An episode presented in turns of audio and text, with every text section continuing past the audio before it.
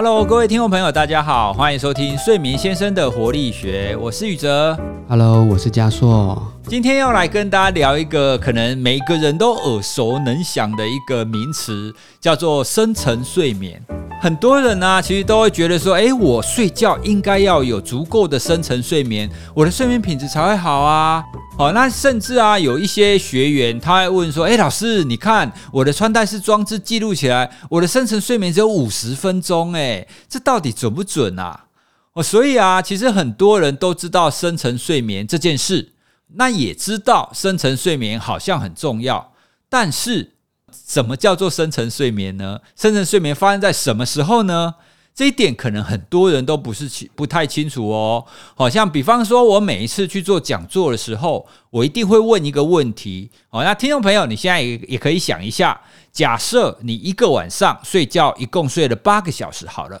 那么请问你觉得你的深层睡眠是发生在前半段，还是中间这一段，还是后半段呢？前中后，你觉得你的深层睡眠是发生在睡眠的前中后哪一个部分？好，请作答。这个问题呀，其实每一次我都会问，然后几乎没有一次大家都可以答对的。大部分的人都会回答中间或者是后面，很少人回答在前面的。但是呢，各位听众朋友，答案就是在前面。我们的深层睡眠呢，它发生的时间最长的就是在我们睡眠的前半段。好，换句话说，我们会常常说你的前三分之一夜。哦，因为这跟我们的睡眠阶段有关系。我们的睡眠可以分成一个快速眼球转动的睡眠，哈，那我们把它讲的简单一点，就是做梦的睡眠。那另外一个呢，就是一个比较安稳的睡眠，好，就是非快速眼球转动的睡眠，就是比较安稳的睡眠。整个晚上八个小时呢，前半段其实都是比较多这种安稳的睡眠，后半段是比较多这种做梦的睡眠。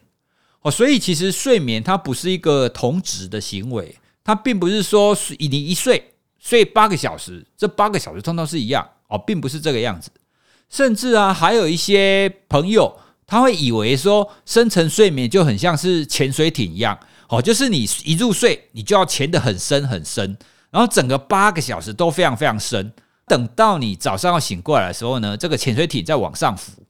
哦，所以整个晚上都要是深层睡眠。有一些朋友他是这么认为的哦，好，可是呢，今天借这一集来跟大家说明说，不是这个样子的。好，深层睡眠是在睡眠的前三分之一夜，透过这个机会啊，让大家知道，其实正因为深层睡眠在前半部，所以呢，我们需要更在意你的睡前仪式。哦，因为我们前一集有刚有谈过睡前仪式嘛。因为你好的睡前仪式，你才有办法让你一入睡就让你很放松。因为你的深层睡眠在前半夜啊，在前三分之一啊，所以你一定要刚入睡，你就要很放松，你的深层睡眠才有办法很快的展现出来嘛，它才会越深层啊。如果你入睡的时候，你的大脑还没有完全的停下来，我们大脑的运作没有办法说关就关嘛，它一定是慢慢慢慢慢慢停下来。所以，如果你睡觉的时候它没有整个停下来的话，那么你的深层睡眠的展开就没有那么好。好，所以呢，我们我通常都是用这样子的一个方式来让大家理解，其实你睡前就已经很重要了，你的睡前仪式就已经重要了，因为呢，你要让你的一入睡，一入睡的第一个小时、第二个小时，你就要让你自己睡得很好。因为呢，那个时候就是睡深层睡眠要展开的最重要、最精华的时刻。哦，所以呢，今天这一集呢，来跟大家聊聊深层睡眠这件事。一刚开始呢，就先让大家可以知道有一个正确的观念，哦，知道说什么叫做深层睡眠。那有一些睡觉当中会中断啦，或者是有一些问题，它其实也是跟深层睡眠有一点关系的哦。好，哎，我觉得宇哲刚刚这个。常常在演讲中的提问哦，蛮有趣的。因为你说大多的人回答都可能觉得深层睡眠在中间或后面。对我倒觉得之后也许宇哲看有没有可能多问一点，是为什么他们会觉得在中间或后面？我在觉得这个为什么可能蛮重要的。嗯，你觉得大家为什么会把它认知在中间或后面？他们通常会觉得睡觉睡觉这件事情也是慢慢展开的。所以应该要慢慢慢慢越来越深。他们会觉得睡觉八个小时是一个过程，然后它应该要慢慢慢慢变深，那最后才会是最深。通常是选三后半段的人最多。我我在猜应该是。那如果他们的答案是因为它要越来越深，到最后才要展开，所以的我觉得他们会把深层睡眠定义成一种很重要的东西。我我觉得这个跟我们文化的。习惯有关，好像是最精华的、最重要的、最保障的东西，它都是最后才出现或最后才得到嘛。对，好，那所以换句话说，我觉得倒是可以另类思考，我们真正最后才出现的睡眠是什么？那它会不会也有可能也是很重要的，甚至被我们忽略？因为刚刚宇哲说嘛，其实我们真正的深层睡眠反而在前面的三分之一夜。会得到比较多，但反过来了，最后的三分之一其实是有很大量的做梦睡眠。对，所以我有时候比较多是跟大家聊做梦睡眠为什么在后面，因为它也有它很重要的部分。你如果只睡前半夜，那你可能满足了你的深层睡眠，可是你会减少你的做梦睡眠。那做梦睡眠又有它的重要性，所以完整的睡眠一定要睡满满的七八个小时，你才可以前面得到了。呃，比较多展开的这个深层睡眠，跟后面很重要的做梦睡眠。那我们前面也聊过，做梦睡眠在呃不管大脑或情绪上，它都有对记忆力的帮助，或对情绪的调节。好，所以我觉得反过来也可以看，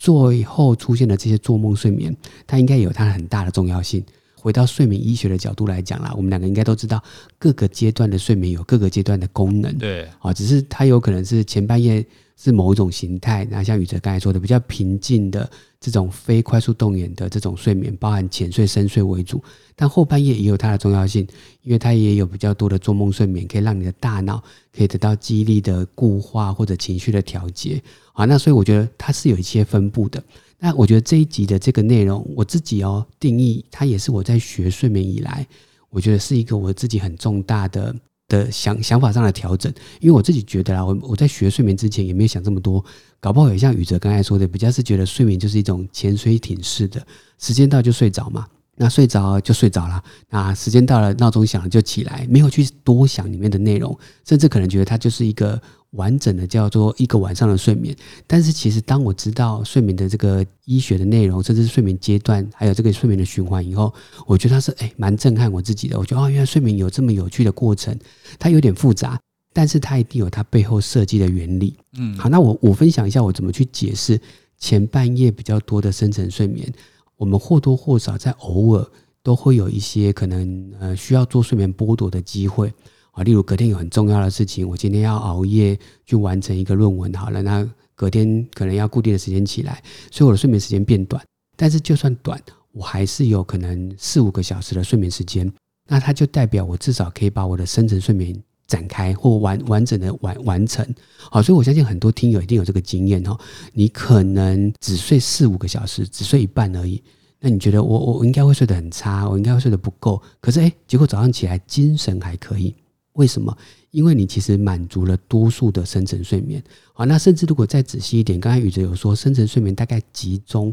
在前面三分之一啊，但是如果我们就整个晚上，如果你有机会做所谓的睡眠检查啊，甚至你去查一些所谓的睡眠阶段或睡眠结构的一些呃网络上的一些图或者是一些论文，好了。你会发现，睡眠的深层睡眠，它其实三分之一，前面三分之一是非常多，再来中间的三分之一左右啦，还是有一部分啊，它可能开始变少啊。那所以原则上，如果你睡了大概一半或者三分之二，几乎我常常说，大概你睡够了百分之八十到九十的深层睡眠。概念上，如果你完成了五到六个小时的深层睡眠，好，或者五到六个小时的睡眠里面，你已经睡满。百分之八十的深层睡眠，所以你的身体其实已经够恢复了，所以隔天早上你的精神是不错的。好，所以短暂来说。睡五六个小时其实是可以让你的深层睡眠达到，所以白天精神不错啊。但是对我们来讲，它不是长远之计哈，因为代表你没有得到后半夜后面三分之一的做梦睡眠。好，所以久而久之，你有可能就没有做梦睡眠达到的效果。例如，你的记忆力可能开始有点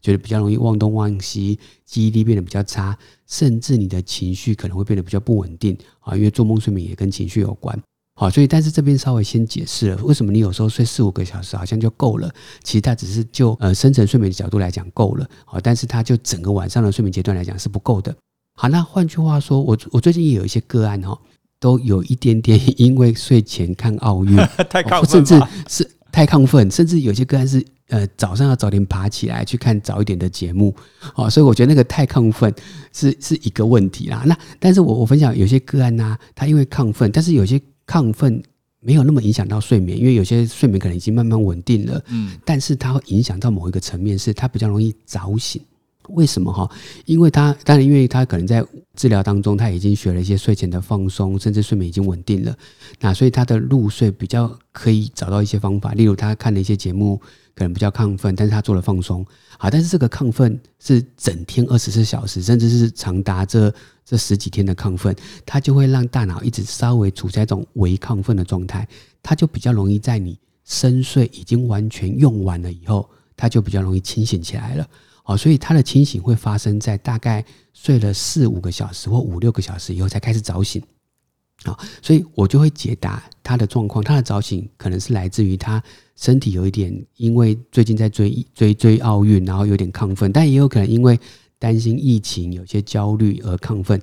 就代表反映出来，他深睡一旦用完了。那剩下的就是浅睡跟做梦嘛，浅睡跟做梦相对都是比较容易清醒的，好，所以他这个时候可能就比较容易醒来，啊，受到环境的干扰，例如有些声音啊，或者是自己的情绪状态的影响而醒来，好，所以我有时候会看个案的这个所谓的醒来的时间，如果他已经满足了四五个小时，深睡都已经用完了，我觉得那个醒来可能是稍微的微醒来。我讲微醒来的原因，是因为如果你的醒来的程度再高一点，你的焦虑度再高一点，有可能就会提早醒来，甚至你在深睡也容易醒来，甚至有可能因为焦虑而减少你的深睡。好，所以我觉得这个醒来的时间点。倒是可以评估这个人的呃焦虑，或者是这种清醒或亢奋的程度在哪一种水准啦。哦，所以如果是四五个小时，你已经睡了足够的深睡再醒来，我觉得那个焦虑或者是那个清醒的程度稍微在比较还好的范围。好，但是如果你说睡一两个小时，你应该要睡睡深睡的啊，你应该要睡得深沉的啊，你就已经醒来了，有可能你的焦虑。的程度就是比较高，好，但这是从焦虑的角度啦，但也有可能像我们之前说的，还有其他的系统在影响，例如生理时钟或睡眠需求，好，但是如果我们单就焦虑来讲，醒来的时间点可能会有一些前后半夜的不同，也可以反映出他焦虑的程度是不同的。刚刚教授有讲到其中一个状况，就是如果你因为要熬夜。所以你减少了睡眠，可是虽然你减少了睡眠，你仍然满足了大概前五个小时的睡眠的话，那大致上你有满满足你的深层睡眠的。可是呢，在这边我又要提出另外一个我在讲座上常常问的问题，听众朋友，你想象一下哦，假设你明天有一个重要的报告要交，换句话说，你今天晚上你一定要减少三个小时的睡眠啊，你你本来是睡八个小时，可是今天晚上你只能睡五个小时。好，那你有两个选择。第一个选择呢，就是你延后三个小时去睡觉，然后同样的时间起床，就是延后嘛。那另外一个选择呢，就是你同样的时间去睡觉，提早三个小时起来，同样都睡五个小时哦。你会做哪一个选择呢？好，那加硕你会选择哪一个？我来回答一下。当当然，我我们懂睡眠呢，我一定会选比较正确的答案啦。但是我在猜。多数的听众或者是你的演讲的受众，应该都会选择，那我就晚一点睡啊。对，我晚三个小时睡，因为因为这个时候可能正清醒着，而且很很好醒着，赶快把事情做完，甚至想要把事情连续做完啊。例如他可能从十点就开始做，那做到十二点该睡觉了，他觉得那我就再多做三个小时，晚一点睡。啊，应该是比较多人会回答这个选项，对不对？对，嘿，大概百分之九十都会回答要晚一点睡。当然，问这个问题并不是要跟大家说哪一个选择才是最好的。其实重点在于，如果你晚一点睡的话，其实你的深层睡眠会减少的。哦，就是你同样是有五个小时的睡眠好了，好，你在正常的时间睡觉，跟你晚了三个小时睡觉，那么你延后睡觉。所睡出来的那个深层睡眠是不一样的哦，好，因为呢，我们的做梦的睡眠，好，我们的快速动眼睡眠，它会在固定的时间出现。哦，换句话说呢，就像我们刚刚讲的，当你正常睡觉的时候，你的后半夜，你后半夜的做梦睡眠会越来越多嘛？那你今天延后三个小时睡觉了，好，所以你刚开始睡觉的时间是不是就变成是？你本来做梦睡眠要开始大量出现的时间了，对吧？哈，因为就已经跑到你本来睡觉的中中间点嘛。哦，那在这种情况呢，其实你的做梦睡眠不会管你的哦，你的做梦睡眠是不会管你睡眠延后哦，它会在本来的时间给你出现，我们的深层睡眠就会被排挤掉。哦，就会被这种做梦睡眠给挤压到，他就没有办法出现那么多啊。因为这个做梦睡眠说，哎，现在是轮到我的时间了啊，你自己不来的，这是你的问题啊。现在轮到我要出现了，哦，所以啊，我们通常都用这个例子来跟各位说，其实睡觉不只是你要睡够哦，你的时数要够，而且你的时间也要对哦，你要在正确、在规律的时间入睡。这样子，你的深层睡眠才会有最大量、最完整的展开。那如果是像刚刚那种情况，你是延后三个小时睡觉的话，那你还是会有深层睡眠。好，不过跟你本来的正常的情况相比的话，你延后三个小时睡，你的深层睡眠会减少一点，哦，会变得比较少一点。然后它的强度，哦，它可能也会没有那么深层。用这个例子可以让大家知道，其实我们的睡眠其实还蛮复杂的哈，它有很多因素会交替影响，并不是说好像算数学一样，我在什么时候睡睡下去，我就一定会有深层睡眠哦。其实不是这个样子哈，它还跟我们的生理时钟有关系哦。所以通常我都会用这个例子来提醒大家哈，就是建议最好你上床睡觉的时间不要有太大的变动。最好就是有两个小时，最早跟最晚哦，它的变动是在两个小时以内哦。那这样子你的睡眠才会是一个最合适展开的一个方式。所以宇哲刚刚的提醒，就是我刚刚其实有一点想要跟大家说的，其实影响睡眠的因素有很多嘛。我刚才说，如果你睡了四五个小时，大概可以满足百分之八十到九十的睡眠，那这个部分其实是在生理时钟没有乱掉的前提之下。好，所以我觉得宇哲刚才这个提醒很重要哈。那我稍微再有一点嗯量化一下宇哲刚刚说的，那让各位听友可以比对一下好了。我我觉得宇哲刚才这样说，我有点之前也是跟很多生理时钟有点比较不稳的人提醒，你的睡眠啊，如果时间固定，它其实会在固定的时间发生固定的睡眠阶段。对，大概可以这样说。举个例子好了，假设十二点睡，啊晚上十二点睡，睡到早上八点的人，其实你可以想象你的深层睡眠。可以可能是在十二点半